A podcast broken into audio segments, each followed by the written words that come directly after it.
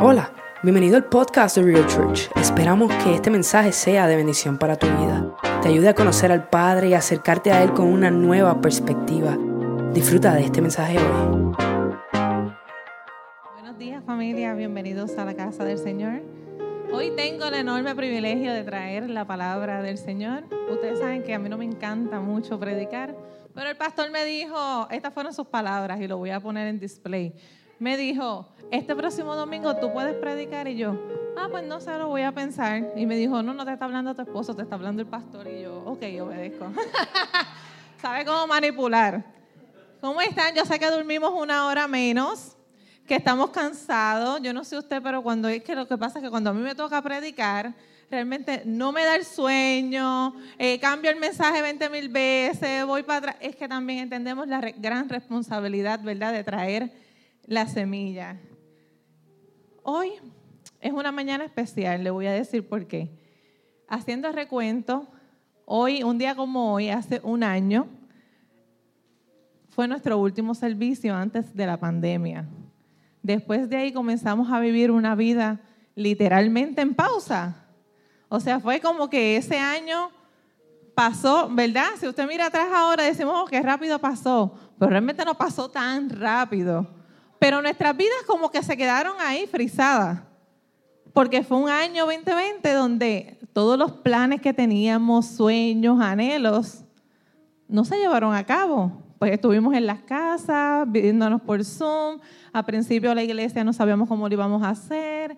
Realmente a nosotros no nos encanta mucho lo de las redes sociales. O sea, por lo menos es, en esa área era un total no el pastor decía, graba un video. Y yo, no, el primer video que él grabó para que durara 30 minutos, ni 30 minutos predicó, duramos como nueve, más de nueve horas.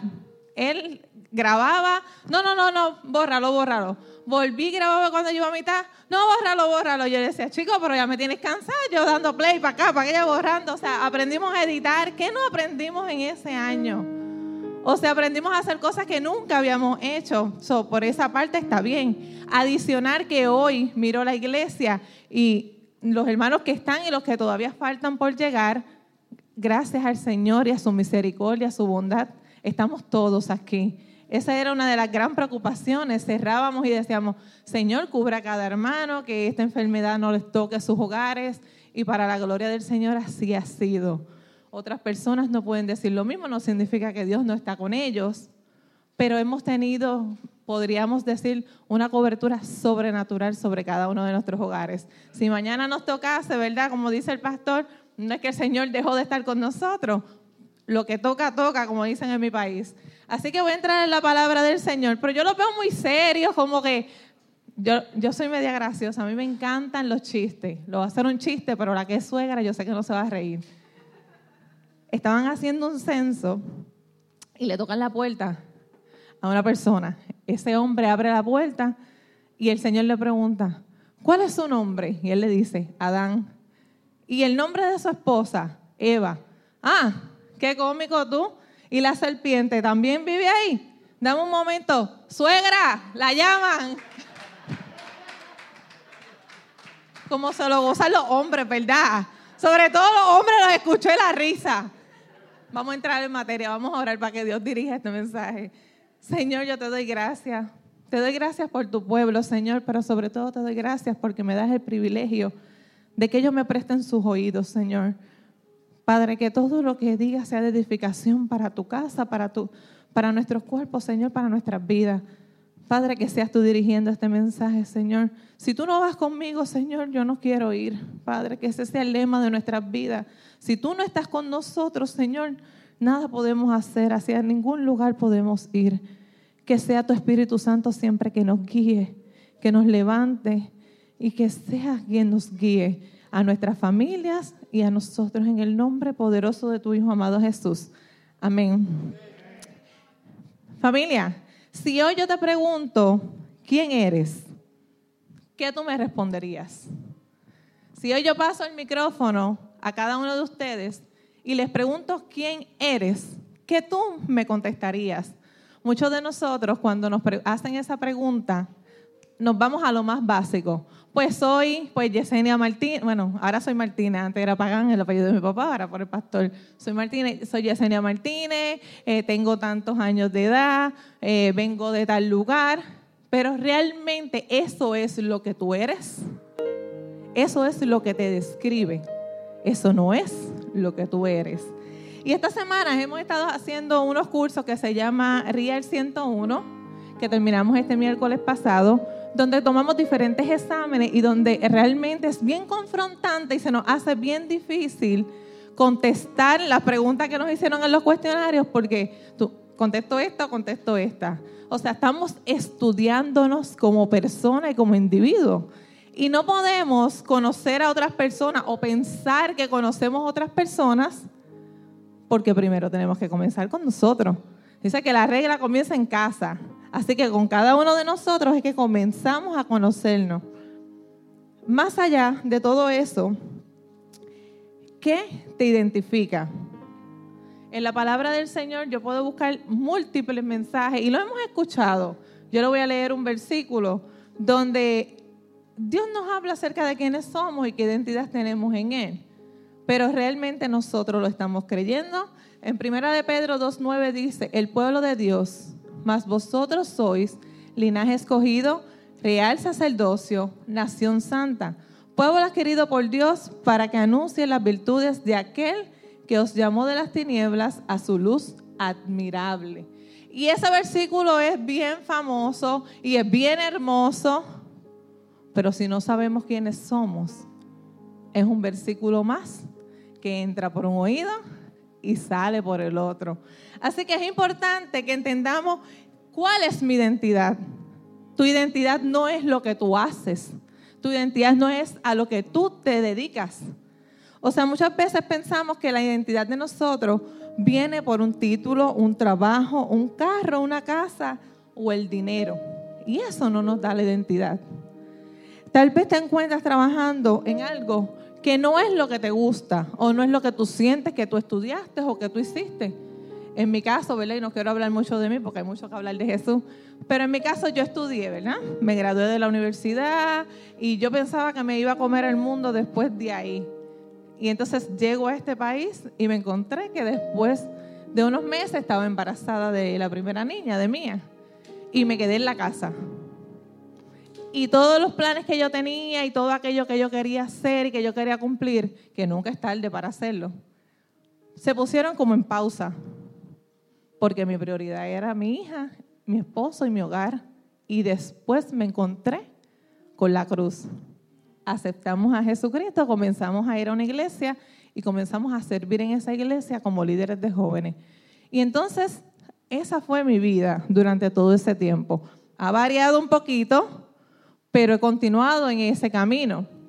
¿Qué le quiero decir con eso? Muchas veces pensé que mis estudios y lo que yo estaba logrando a tan temprana edad, eso era, olvídate, ya esto es para estudiar, igual el pastor, o sea, teníamos ambos carreras profesionales muy prósperas y pensábamos que eso era súper, que eso era lo que Dios quería que nosotros hiciéramos. Pero no fue así. Simplemente estábamos llenándonos en lo, por llamarle de alguna manera, en lo secular, ¿verdad? De, de lo que el mundo podía admirar.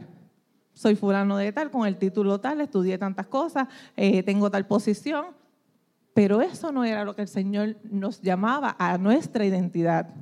Después tuvimos que descubrir esa identidad, eso que nos define, eso que nos va haciendo vulnerables, ¿verdad? Por llamarle de alguna manera, para acercarnos más al Señor. La sociedad está llena de títulos y sobre todo de sellos. ¿Por qué? Porque cuando nosotros venimos a la iglesia o vamos a algún lugar, muchas veces otras personas son bien fácil para tirar el dedo y señalar y decir, él es divorciado, eh, aquel, el que hizo tal cosa, el que hizo lo otro. Les encanta a las personas señalar y llamarnos por nuestro pasado o por aquello que hemos dejado atrás. Él es alcohólico, el divorciado, el desempleado, el mantenido, el perdedor. O sea, a lo largo de nuestras vidas muchas personas nos han etiquetado y tanto estamos escuchando esas voces que se hacen ego en nuestro corazón y en nuestra alma. Y en este día yo quiero decirle que el Señor quiere trabajar desde nuestro interior para que eso salga a nuestro exterior. El Señor necesita sanar su interior para que esto se pueda proyectar en el exterior. ¿Por qué? Porque el niño que fuimos boicotea el adulto que somos hoy. El niño que fuimos, repito, va a boicotear el adulto que eres hoy. Puedes lograr, puedes hacer, puedes tener, pero como quiera vas a sentir un vacío. Un vacío que viene porque falta algo. Me falta algo. Y ese algo que te falta, número uno se llama Jesucristo y número dos se llama sanar. Sanar nuestro interior para que podamos definir quién soy. Para que puedas mirarte al espejo y decir, yo soy hermosa, yo soy eh, una hija de Dios, yo soy un hijo del Altísimo. ¿Entienden lo que les quiero decir, familia? Díganme amén para yo sentir que vamos por el lado. Entonces, ¿qué le quiero decir con esto? Que nosotros tenemos que tomar una decisión de salir de ese estado de pausa que hemos tenido en nuestra vida para por fin darle play. Porque hemos vivido en gris. Ni blanco ni negro. Hemos vivido en gris. Y es tiempo que empecemos a darle color a nuestra vida y que nuestra vida comience a, coger color y a tener la verdadera vida que Dios intencionó para ti. Con esto le quiero decir que el Señor no ha terminado contigo, que Él todavía está haciendo grandes cosas en su pueblo y que hoy el día aunque otros nos exigen tener un perfil, ¿verdad? Porque los que tienen aquí cuentas de Facebook, tú abres el perfil, buscas la mejor foto, porque yo creo que nadie pone foto para destruirse, todo el mundo pone la mejor foto, que aunque se haya tomado varias veces para tomársela, la que quedó mejor esa es la que tú pones, pero también te pide una descripción de tu persona. Y muchas veces cuando tú escribes tu descripción, estás ahí pensando, ¿qué soy, qué soy, qué soy? Yo no sé usted, pero a mí me pasó. Y la he cambiado varias veces. Ahora tengo que soy eh, madre, hija, esposa, este, madre, hija, y seguidora de Cristo primordialmente, porque esas son cosas que son características de mí. Pero llegó un momento en mi vida que yo me senté en un lugar, fuimos a un retiro, el pastor y yo, y aquí somos reales, ¿verdad? Que podemos hablar sin careta. Porque ustedes saben que hoy en día no se pueden decir las debilidades porque entonces, ay, pero ¿cómo está para allí el frente si tenía tantas debilidades y tantas cosas? Pero como somos reales, aquí se puede hablar la realidad de la vida y los problemas de la vida. Un momento dado, fuimos a ese retiro. Y le hago este cuento porque para mí creo que es importante que ustedes lo sepan, que todos pasamos por estas temporadas. Cuando yo llegué allí, fuimos a la primera charla que estaba hablando, todo el mundo estaba hablando de sus asuntos y demás, y se describieron de dónde venían, bla, bla, bla. Después de eso había una cena y entonces estábamos solamente mujeres en ese grupo. Cuando yo llego a la cena, el pastor me mira y me dice, ¿tú estás bien? Y yo, ¿tú estás bien? Me hace la pregunta y ya la, la primera respondo con la cabeza, a la segunda ya las lágrimas van bajando y a la tercera pues ya exploté en llanto. Y se acerca uno de los que estaba con nosotros en el retiro y nos sentamos nosotros dos y otras dos parejas. Y me dice, What happened? Y yo le digo que yo no sé quién yo soy. Y él se me queda mirando como que no esperaba esa respuesta. Ni el pastor tampoco se esperaba esa respuesta. Y me dice, pero ¿por qué tú dices eso? Porque muchas veces en la vida vamos caminando, tomamos decisiones Decisiones que a veces nos alejan de nuestra verdadera identidad en Cristo. A veces queremos complacer personas. Queremos a veces complacer tanto, tanto a todo el mundo que te vas alejando, ¿verdad? Poco a poco y sin darte cuenta, porque muchas veces lo hacemos sin darnos cuenta. El no saber decir no te va alejando de quien tú eres. El aceptar que otras personas te critiquen y digan lo que tú tienes y cómo tú tienes que hacerlo, también te va alejando de lo que el Señor quería para ti o ha intencionado para tu vida. Y eso yo lo pasé, y eso yo lo viví, o sea, estoy predicando hoy desde mi corazón, yo lo pasé, yo lo viví, y no hay cosa más dura que tú escuchar a otras personas y yo decir, yo no sé qué contestar porque yo no sé quién yo soy. Y no estoy hablando que yo no, sea, creyente, ya había aceptado a Jesucristo como mi Salvador, ya me sabía el versículo que era Nación Santa, pueblo escogido y demás. Pero realmente yo estaba viviendo bajo esa luz. Realmente yo me estaba creyendo que al mirar a la cruz, allí estaban muertos mis pecados, allí nacía una nueva criatura, la cual hoy ustedes tienen de frente ¿Realmente lo había absorbido y sobre todo lo había abrazado? No, no lo había absorbido, no lo había abrazado. ¿Por qué? Porque no cuidé lo más importante, mi corazón y mi relación con el Señor.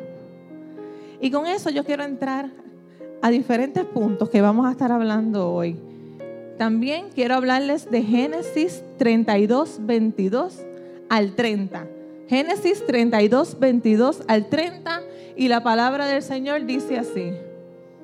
Esa misma noche Jacob se, se levantó, tomó todas sus posesiones y, tomó, y junto a su familia cruzó el arroyo. Jacob, Jacob, Jacob. Y luego él solo regresó al otro lado. Dice, luego él solo regresó al otro lado. Y allí luchó con un desconocido hasta que el sol salió. Cuando el desconocido se dio cuenta que no podía vencer a Jacob, lo golpeó en la cadera y se la zafó. Entonces el desconocido le dijo, suéltame, ya salió el sol. Pero Jacob le respondió, no te suelto si no me bendices. El desconocido le preguntó, ¿cómo te llamas? Volvemos otra vez a la identidad y el nombre de Jacob no le daba la identidad. Cuando Jacob le dio su nombre, el desconocido dijo, ya no te vas a llamar Jacob, ahora vas a llamarte Israel, porque has luchado con Dios y con los hombres y has vencido. Entonces Jacob le dijo, ahora te toca decirme cómo te llamas. Pero el desconocido respondió, pues ya deberías saberlo Luego bendijo a Jacob y por eso Jacob a ese lugar le llamó Penuel, pues dijo, he visto a Dios cara a cara y todavía sigo con vida. ¿Cuántos de nosotros hemos visto a Dios cara a cara y todavía seguimos con vida? Porque muchas veces pensamos que ver a Dios es que venga una nube de fuego y que vengan relámpagos y centellas. Y el Señor puede utilizar tanto a, nosotros que estamos aquí como a todos ustedes. El Señor habla por medio de su pueblo, por medio de sueños, por medio de visiones, por medio de profecía. El Señor tiene tantas maneras de comunicarse con su pueblo, pero a veces somos tan necios que solamente estamos mirando a un solo lado. Ese era el caso de Jacob. Jacob, su nombre no lo definía, pues su nombre significaba estafador Usted se puede imaginar que cada vez que alguien le gritaba, le decía a Jacob, le estaba diciendo, mira estafador, mira tú perdido, mira tú alcohólico, mira tú drogadicto, mira. Imagínense que las personas nos llamen por nuestros pasados negativos, porque eso no es lo que el Señor intenciona en su palabra, pero eso pasa. Eso pasa y pasa más común de lo que nosotros pensamos. Y pasa lamentablemente en la iglesia también que personas vienen y esto literalmente debe ser un hospital donde vienen almas a sanarse. Pero una vez tú te sanas, es hora que dejes la camilla para el que viene detrás para ser sanado. Pero usted sabe qué pasa? Que se les olvida. Se les olvida de dónde el Señor los sacó. Se les olvida que una vez tú estuviste en ese lugar, que una vez tú estuviste en el suelo y que hubo alguien que te dio la mano y te levantó que un Dios que te cambió el nombre, que te puso nuevas vestiduras. Es tiempo que la iglesia se levante. Es tiempo que la iglesia despierte y que no sigamos llamando a los demás por las cosas que han cometido o los errores que han cometido. Es tiempo que llamemos a nuestros hermanos con un nuevo nombre, con el nombre que el Señor les dio. Y es tiempo que nosotros nos llamemos bajo ese nombre que el Señor nos dio. Quiero traerles uno de los puntos, Emily, si me los puedes pasar, que dice así. Ser cristiano no significa que no tendremos problemas. Significa que no vamos, no, perdóname, ese está adelantado. Mm. Dios desarrolla nuestro carácter para que sea apropiado para la tarea. Dios desarrolla nuestro carácter para que sea apropiado para la tarea. Y ese es el ejemplo de Jonás. Jonás, Dios le dio, el que sabe de la Biblia y ha estudiado, si no, búsquelo, ¿verdad? Ese personaje, escríbelo y búsquelo. Jonás pasó por diferentes procesos y el Señor lo utilizaba y el Señor le daba palabra para que le diera a otros, para que ministrara a otros, pero en un momento dado el Señor le dio una tarea y él no quería obedecer porque él entendía que esas personas no lo merecían. ¿Cuántas veces hemos estado en la posición que pensamos que otras personas no se lo merecen? Por ende, yo no lo voy a hacer. Pero estamos llamados a mayor que eso, porque si el Señor te dio un propósito, si el Señor te dio un llamado, si el Señor te dio palabra para esa persona, para tú ir y sanarla y ayudarle, ¿Quiénes somos para ir nadando en contra la corriente? ¿Quiénes somos para todo el tiempo estar diciéndole, bueno, Señor, este, pues manda fuego? Bueno, Señor, pues si no pasa esto, condicionar la respuesta. No somos quien para condicionar la respuesta al Señor. Pues si el Señor te escogió a ti es porque Él entendía que tú tenías el, que tú tienes el talento, que tú tienes el don, que tú tienes la capacidad de hacerlo. Muchas veces nos vendimos muy barato y esto suena un poquito fuerte. Nos vendemos muy baratos porque el, costo, ¿verdad? De nuestra vida y de nuestra salvación fue en una cruz del Calvario. Allí Jesús derramó su sangre, pero como no lo hicimos ni tú ni yo, pues muchas veces lo cogemos bien light. Porque no fui yo quien fue esa cruz. Pero cuando tú desperdicias tu talento y no traes eso, dones, ¿verdad? Al servicio del Señor. Eso es una manera de tú menospreciar lo que el Señor ha puesto en ti. Eh, eso es una manera de tú menospreciarlo. Porque entonces tú le estás diciendo al Señor, no, yo no soy suficiente. Yo no lo puedo hacer ahora. No, tengo que esperar, cambiar unas cositas y ajustar unas cositas para poder hacerlo. ¿Cuántas veces nos hemos encontrado bajo esa, esa respuesta? Yo he estado ahí. Yo he estado ahí donde le digo al Señor, bueno, yo sé que tú me estás mandando a hacer eso, pero en este momento, este, pues estoy un poquito ocupada, no, no puedo, sorry, manda otro. Y entonces, ¿qué pasa? Que tú sientes que estás viviendo como que una y otra vez lo mismo. Y es como si volvieras otra vez al principio. Y yo, ay, pero es que yo no quiero vivir esta etapa, yo quiero vivir otra etapa. Pero que Dios no me puede pasar otra etapa porque no pasa el proceso. Y esa palabra es una palabra que a nadie le gusta. En el, en el punto número dos que dice, nuestros peores críticos somos nosotros mismos. Nosotros somos los que boicoteamos lo que somos. ¿Cuántos se han encontrado en esa? Yo también me he encontrado en esa. Que es más fácil ver lo que el Señor puede hacer en otras personas, pero no lo puede hacer en mí que tú dices, ay, qué lindo como el Señor utiliza a tal persona, tal persona. No todos, ¿verdad? Corremos bajo el mismo, como digo yo, bajo las mismas dones o bajo los mismos talentos, pero se supone que juntos trabajemos en equipo. Y eso no es solamente aquí en la iglesia, eso es en nuestros hogares, con nuestros hijos, con nuestros esposos, en nuestras áreas de trabajo. O sea, esto es algo que usted se lo tiene que llevar hoy para, para su vida. O sea, ya dejemos de criticarnos tanto y podamos mirarnos y decir, yo era tal cosa o yo hacía tal cosa, pero hoy soy una nueva criatura. Pero hoy yo decido tener mejores decisiones. Pero hoy yo decido ser mejor padre, mejor madre, mejor abuelo, mejor hermano, mejor vecino. Póngale el título que usted quiera. Llega un momento que tenemos que tomar una decisión donde tiene que haber un antes y un después. Y eso fue lo que pasó Jacob. Él fue en búsqueda de algo. Ya sabemos después que le dijo, no me voy de aquí hasta que no me bendigas. ¿Y cuántos venimos a la iglesia, verdad? Los domingos que nos congregamos y estamos todos juntos como un solo pueblo adorando al Señor y demás. Y venimos porque hay que ponchar. Vine y me fui. Pero ¿cuántos venimos a la iglesia del Señor con la expectativa de eso mismo? No me voy de aquí hasta que me bendiga. No me voy de aquí hasta que me bendiga. Señor, o sea, cuando nosotros buscamos del Señor y queremos que el Señor transforme nuestras vidas, cambie nuestros entornos, porque todos, todos, y no tengo que ser, ¿verdad? Eh, no tengo que profetizarle, pero todos hemos pasado por problemas. Porque el que no haya pasado por problemas, pues entonces es extraterrestre, ¿verdad? No es de este mundo. Porque eso es lo más común. Tú tratas de huirle a uno y es como que te zafas de este, pero cuando llegas aquí se mete el otro y tú, pero ven acá.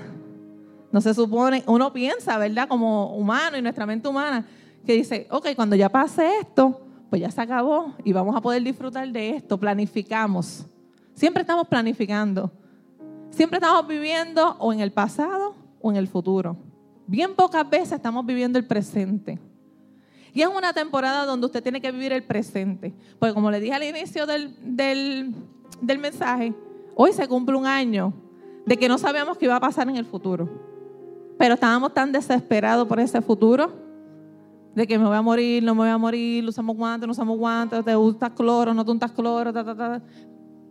¿Es o no es? Yo no sé porque yo no vi gente como por tres meses del miedo y el temor que yo tenía de tanto que las noticias decían que todo el mundo se iba a morir, que nadie se iba a salvar del COVID y tal. Yo estaba en pánico también. Y llegó un momento que le dije al pastor, apaga eso porque la ansiedad lo que le dio a uno fue con comer y comer y comer y comer y comer. ¿Sí?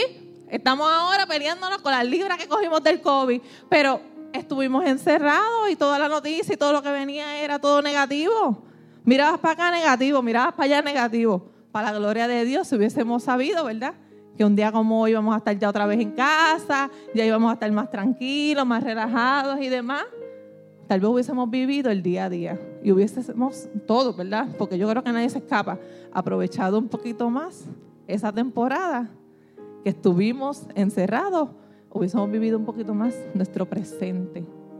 Pero de ahora en adelante ya no vamos a vivir más en el futuro, aunque bueno, claro está, planificar y demás para el futuro, unas cosas, pero tampoco vamos a vivir en el pasado. ¿Por qué no vamos a vivir en el pasado? Porque cuando vivimos en el pasado y nos queremos quedar en él, nos hacemos daño. No solamente te haces daño tú, le haces daño a tu entorno y a tu familia. ¿Por qué? Porque no logras ver lo que el Señor está haciendo hoy. Muchas veces estamos preocupados por allá y por acá. Y entonces el Señor nos dice en su palabra que el mañana no está asegurado para nadie. Y si el ayer ya lo viviste, pues entonces te toca vivir el hoy. El ayer nos enseña dos cosas. A tener madurez y a no volver a cometer los mismos errores y anhelar ser una mejor persona cada día.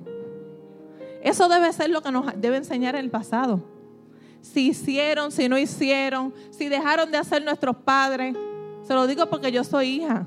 Y por mucho tiempo le dije a mi mamá, pudiste haber hecho esto o pudiste haber hecho aquello. ¿Por qué no me pusiste en clases de baile que me gustaban? ¿Por qué no de recriminando? Pero una vez yo fui madre, porque el dicho lo dice así, hija eres, madre serás. Te das cuenta de que no es tan fácil como pensábamos de que no existe un manual.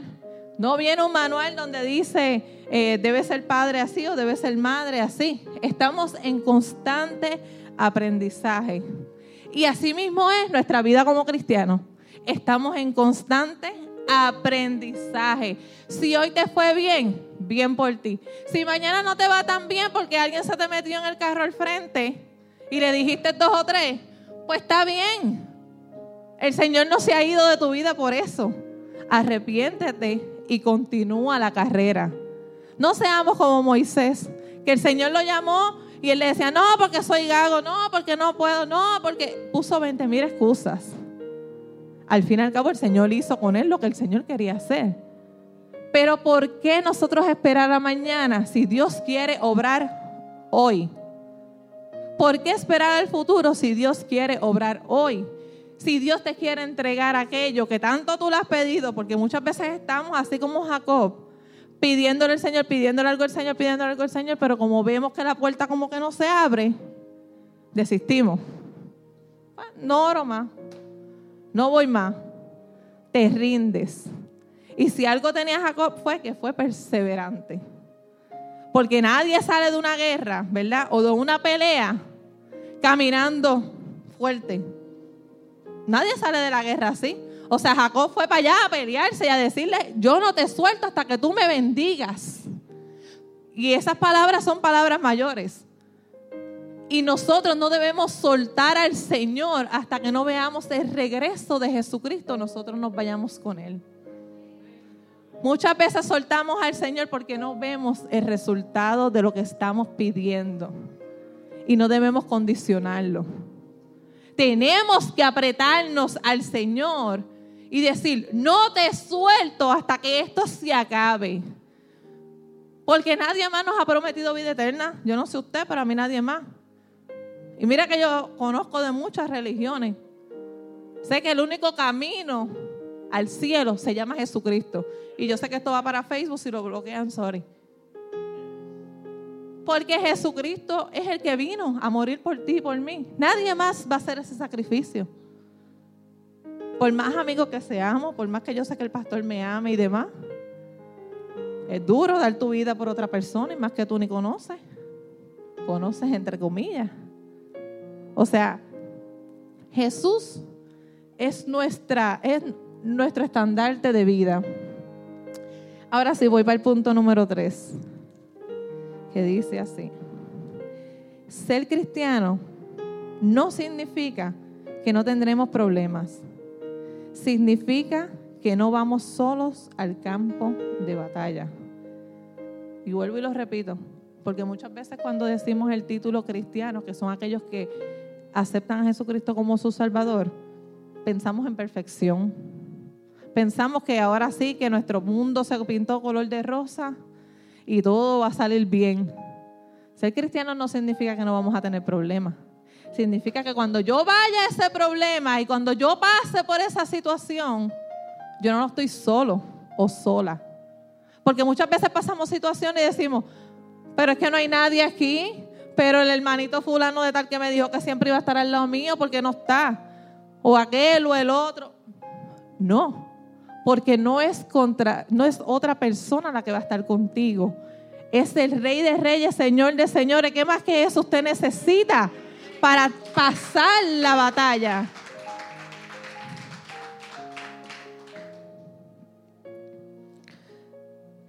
Uno de los ejemplos que les quiero traer bajo ese título, bajo ese punto, es la mujer de sangre, la mujer del flujo de sangre. Esta mujer llevaba en esa etapa de su vida muchos años. Y la palabra describe que ella había gastado mucho dinero buscando sanación. Pero mira, a ver, buscaba la sanación en lugares equivocados.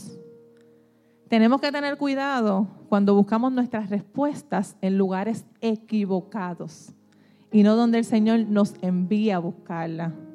Esta mujer venció las críticas, no se conformó, venció la ley y la cultura. Porque se supone que como ella padecía de, esta enfermedad, ella no podía ser parte de todo el mundo. No podía estar entre la gente. Pero ella se enteró que el rey de reyes iba a estar por allí. Y yo no sé usted, pero yo me hubiese arriesgado como ella.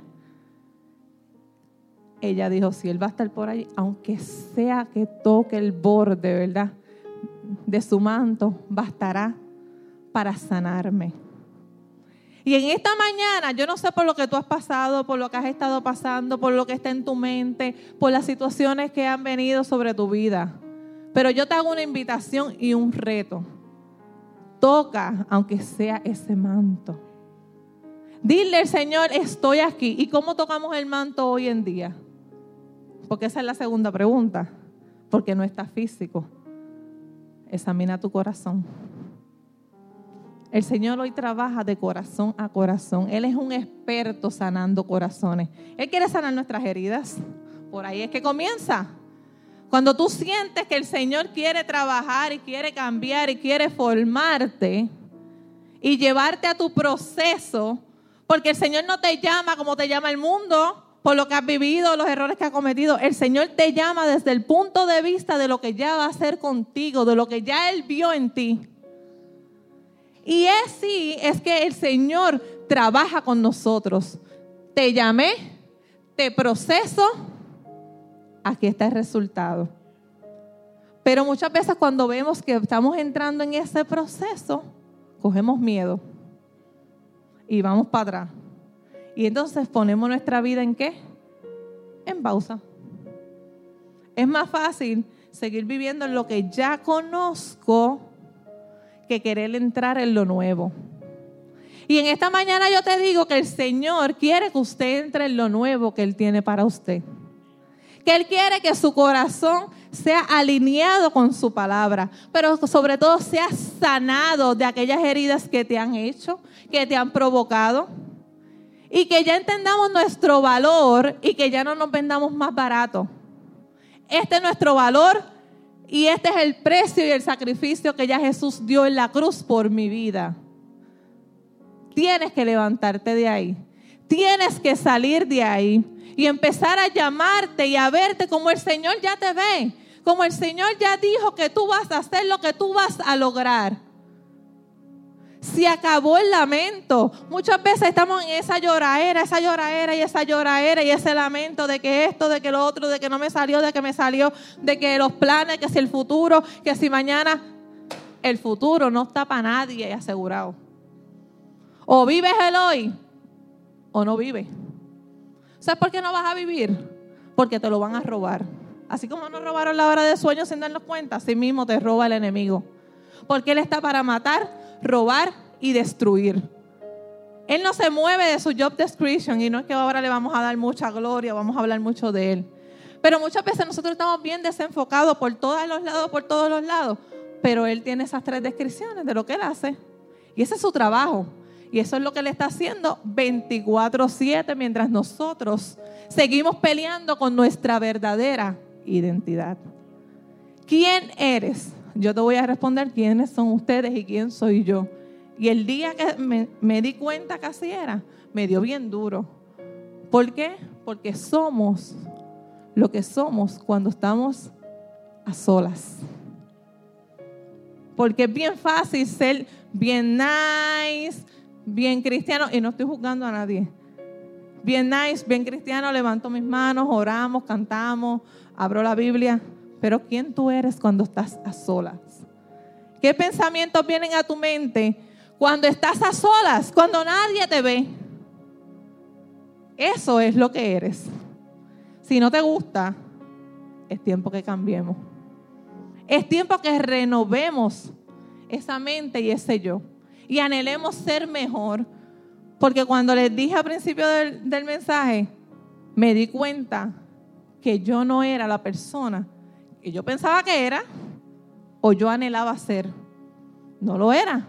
Era una persona, me convertí en una persona totalmente diferente, dejando todo para después. Pues como estoy en la casa, lo dejo para después. No tenía prioridades. Eh, pues podía leer la Biblia después y demás. Y eso era lo que el Señor quería para mi vida. Inclusive hasta las relaciones de familia se van perdiendo. Porque como tú no tienes atención a nada, ni le das importancia a nada, porque esa es la vida que tú estás viviendo, lo que te dominan son pensamientos de negatividad, de lo que no eres, de lo que no vas a hacer, de lo que no vas a lograr, de lo que no es ahora. Pues entonces es más fácil que te rindas y en vez de nadar en contra de la corriente, te montes en esa corriente y te vayas alejando y alejando y alejando. Pero hoy yo te tengo una buena noticia. Si todavía hay aire en tus pulmones, hay oportunidad de tomar mejor decisión. Si todavía hay aire en tus pulmones, significa que el Señor no ha terminado contigo y mi Dios es un experto en cambiar panoramas. Nuestro Dios es un experto en cambiar panoramas. Porque cuando tú crees que todo está perdido, Él viene y te demuestra y te dice, no, sigue confiando en mí, que lo que estás pidiendo te lo daré en tu merecido tiempo. Y hay procesos que nosotros no podemos saltar. Hay veces que quisiéramos por el dolor que nos causan Pero son los que el día de mañana, cuando tú los miras, tú le das la gloria al Señor. Y puedes decir, de allí me sacó el Señor. Y si así fue, hoy Él te dice, si Él te sacó de allí, tú tienes el trabajo y la tarea de sacar a otros. Porque no es para ti, es para su gloria. ¿Cuánto pueden darle un aplauso al Señor?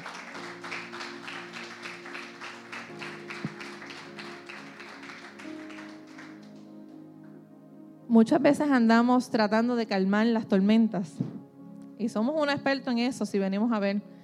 Siempre estamos, ay, esta tormenta aquí, déjame ver cómo yo la controlo, porque es que creemos que todo lo podemos controlar, que todos nosotros por nuestra fuerza las podemos hacer. Pero no se trata de calmar esa tormenta, se trata de calmarte a ti mismo. No tenemos control de nuestro entorno, tan solo podemos controlarnos a nosotros mismos. Y el momento que nosotros entendemos que es tan importante tener ese dominio propio, ¿verdad? Ahí vamos a entender que muchas veces gastamos mucha energía y mucha fuerza en lo que no podemos controlar. Y ese momento la tormenta va a pasar porque ya no te va a afectar de la manera que te afectaba. Porque ya no te vas a estar haciendo las mil películas que te hacías en tu mente. Yo no sé usted, pero como dicen en mi país, yo soy bien peliculera. Y yo hago unas películas en mi mente de lo posible y de lo, no posible. Que después yo digo, wow, tanta imaginación, Hollywood se la perdió. Así somos, lamentablemente. Así somos. Y madres, en fin, imagínate. Después para colmo le damos esas películas a nuestros hijos. No, que no puedes irte para allá porque te van a matar, te van a robar, te van. Entonces es una temporada donde tenemos que aprender que nosotros no tenemos control de todo y que hay cosas que tenemos que soltarlas a los pies del Señor. Él es el verdadero experto en calmar la tormenta. Lo ha hecho una y otra vez. Busca tu identidad en lugares correctos, no en opiniones de otros. Detente y ponte a pensar. Basta de vivir en pausa y en blanco y negro. Y es tiempo de que le pongas color a tu vida. Bendito es el hombre que confía en el Señor y pone su confianza en Él. Será como un árbol plantado junto al agua, que extiende sus raíces hacia la corriente. No teme que llegue el calor y sus hojas siempre verdes. En épocas de sequía no se angustia y nunca deja de dar fruto. Ese versículo se lo trajo el pastor, pero ese versículo también estaba en mis notas y hacía rema mi corazón. La idea del Evangelio no es recordarle a la gente lo que no son, sino lo que realmente fueron creados para ser. cuando nosotros hablamos del Evangelio de Jesucristo, nosotros estamos llamados a hablarle a las personas sobre lo que el Señor y los planes que el Señor tiene para ellos, que son planes de bien, para darnos un futuro y una esperanza. Así que en esta mañana abrace esta palabra y entienda que el Señor quiere darnos un buen futuro y una buena esperanza. Pásame la mochila, pastor. Muchas veces está un poquito heavy esta mochila. Muchas veces andamos por la vida, mira así, sin darnos cuenta. Con dolores de espalda, porque queremos cargarlo todo. Con dolores de cabeza, porque no dejamos de pensar. Y el Señor hoy te está haciendo un llamado. La mochila representa nuestra vida. Tú tienes dos decisiones, no te preocupes. Es tiempo de que abras tu vida. En este caso, abras tu corazón y le digas al enemigo, ya no tienes ni parte ni suerte conmigo. Todo esto que me ataba ayer, ya hoy no me ata más. Eso que decían de mí ya no es más. Que dejemos el pasado donde está en el pasado. Que vivamos nuestro presente y declaremos sobre nuestro futuro.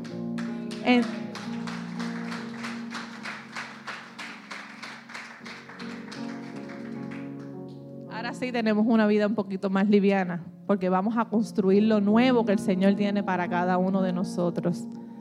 ¿Y el paño? ¿Qué significa el paño? Que usamos para limpiar. El paño es para que te seques el sudor de tanto trabajo y de tanto pelear abrazado y diciendo, no te suelto, Señor, hasta que me bendigas. No es para que lo tires. No es tiempo de tirar la toalla. Es tiempo de coger la toalla y caminar hacia lo que el Señor habló sobre tu vida, que dijo que será. Porque el Señor no miente porque no falla y porque cumple. Y en esta mañana en su corazón se llevan el que le vas a poner color y play a su vida. No viviremos más en pausa.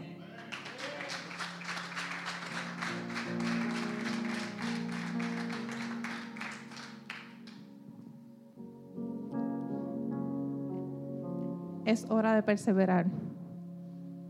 Hay sueños que se tienen que cumplir. Hay planes que se tienen que llevar a cabo. Y si me dice, hoy estoy en soledad, me siento confrontado porque estoy en soledad. Aprovecha porque en ese lugar es donde el Señor trabaja uno a uno. Así como Jacob regresó solo, dice, porque él se pudo haber llevado a la esposa, a los hijos, para que fueran testigos de su gran batalla. Pero no se llevó a nadie. Él se fue a solas con el Señor. Así que es importante que si hoy tú sientes esa soledad, porque muchas veces estamos rodeados de muchas personas, estamos casados, tenemos hijos y demás, pero nos sentimos en el fondo solos. Yo he estado ahí, donde te sientes solo y vas buscando, Señor, ¿por qué esta soledad? Ahí es donde el Señor quiere trabajar con nosotros cara a cara. Y quiere hablarnos y quiere cambiarnos y quiere confrontarnos. El Señor es un caballero y Él jamás lo va a hacer en público. ¿Tú sabes por qué? Porque el Señor no humilla a nadie. Eso lo hacen allá otras personas, otros pastores. Pero eso no es el Señor.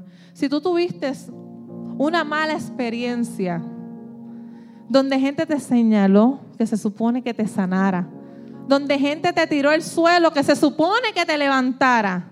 Hoy yo te digo que esa experiencia fue con una persona, no fue con el Señor.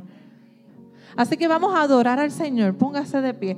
Vamos a orar y vamos a hacer un llamado a salvación, pero sobre todo un llamado a tener un compromiso genuino con el Señor. Y antes de tener un compromiso con el Señor, es un compromiso contigo mismo con conocerte, con valorizarte, con amarte, para que entonces tú puedas amar a otros, conocer a otros y entonces puedas abrazar la vida que el Señor preparó para ti. Gracias por habernos sintonizado. Puedes compartir este podcast con tus amigos, con tus familiares. Además nos puedes encontrar en las redes sociales, en nuestro canal de YouTube Real Church TV nos puedes encontrar en Instagram en livereal.church. También nos puedes encontrar en Facebook en Real Church-Homestead. Y ahí puedes mantenerte al día con lo que está sucediendo en nuestra iglesia. Gracias por apoyarnos.